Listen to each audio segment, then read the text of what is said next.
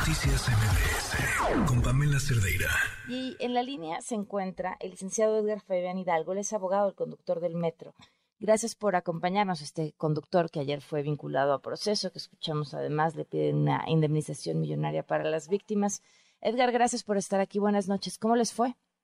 ¿Qué tal, Pamela? Muy buenas noches. Muchas gracias nuevamente por tu espacio. Y bueno, fue más bien un, un día, noche muy cansado, fue una audiencia muy larga. Fueron casi 11 horas. Y a pesar de ello, la verdad, eh, reconozco ahí la, la entereza y la valentía por parte de Carlos. No en ningún momento pidió este que, lo dejaran un momento descansar, nada. Pudo pudo aguantar y eso que todavía tenía hasta oxígeno.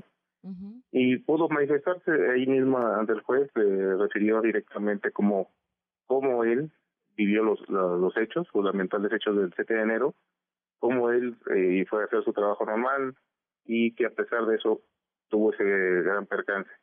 También le hicimos ver ahí al, al juez las cuestiones de manera técnica que se encuentran, de hecho, documentadas en la carpeta de investigación con la que el Ministerio Público solicitó la audiencia inicial eh, eh, para ver la situación jurídica del de, de, de mi defendido y al fin y al cabo se pudo verificar esta situación y, yo lo que te puedo decir es que se vinculó al proceso, era una parte que se tenía contemplada, nosotros tomamos la defensa muy, este, ya muy, mucho después, ya pasada la primera audiencia, y como lo había dicho, lo he dicho desde el principio, esto ha sido muy, muy, muy apresurado, la verdad.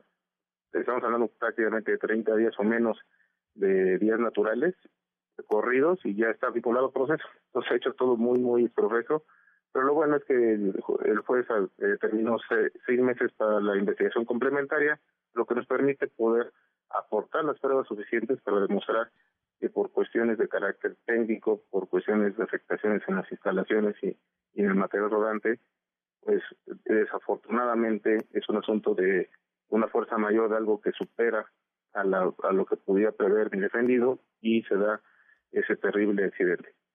Eh, habíamos escuchado unas declaraciones de una serie de personas a quienes también estás defendiendo que no habían dejado participar en la audiencia. ¿Perdón? ¿Sucedió algo así con una serie de testigos o personas a quien tú también estás defendiendo, eh, que, bueno, víctimas que no los dejaron tomar parte de esta audiencia? Había unos testigos que estábamos ofreciendo, pero como te decía, por cuestiones, ahí, sí serían de tecnicismos y cuestiones del proceso, mencionan que hay que correrle el traslado de información a las partes en un término de tres días.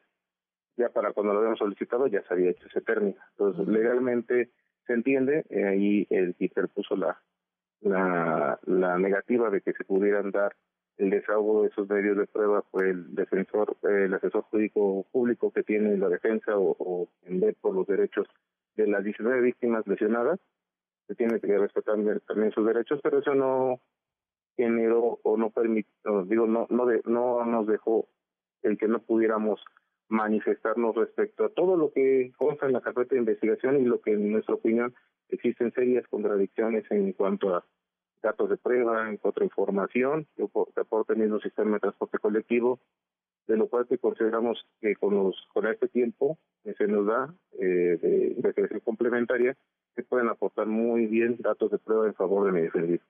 Entonces la siguiente audiencia es hasta que terminen con la investigación. Ya cambió un poco. Eh, son esos seis meses, el periodo de, investigación complementaria, se hace una aportación de información y el Ministerio Público, una vez que se cierre el periodo de investigación complementaria, tendrá que dar aviso al juez de control y, en su caso, si considera que tiene elementos suficientes para ir a juicio, que ya es un estándar probatorio mucho mayor, más estricto, más riguroso, presenta una acusación. En caso de que no los tenga o no considere que con lo que tiene en el expediente no es suficiente para llegar a un juicio, puede desistirse en su momento. Ok, estamos, estaríamos hablando aproximadamente de agosto.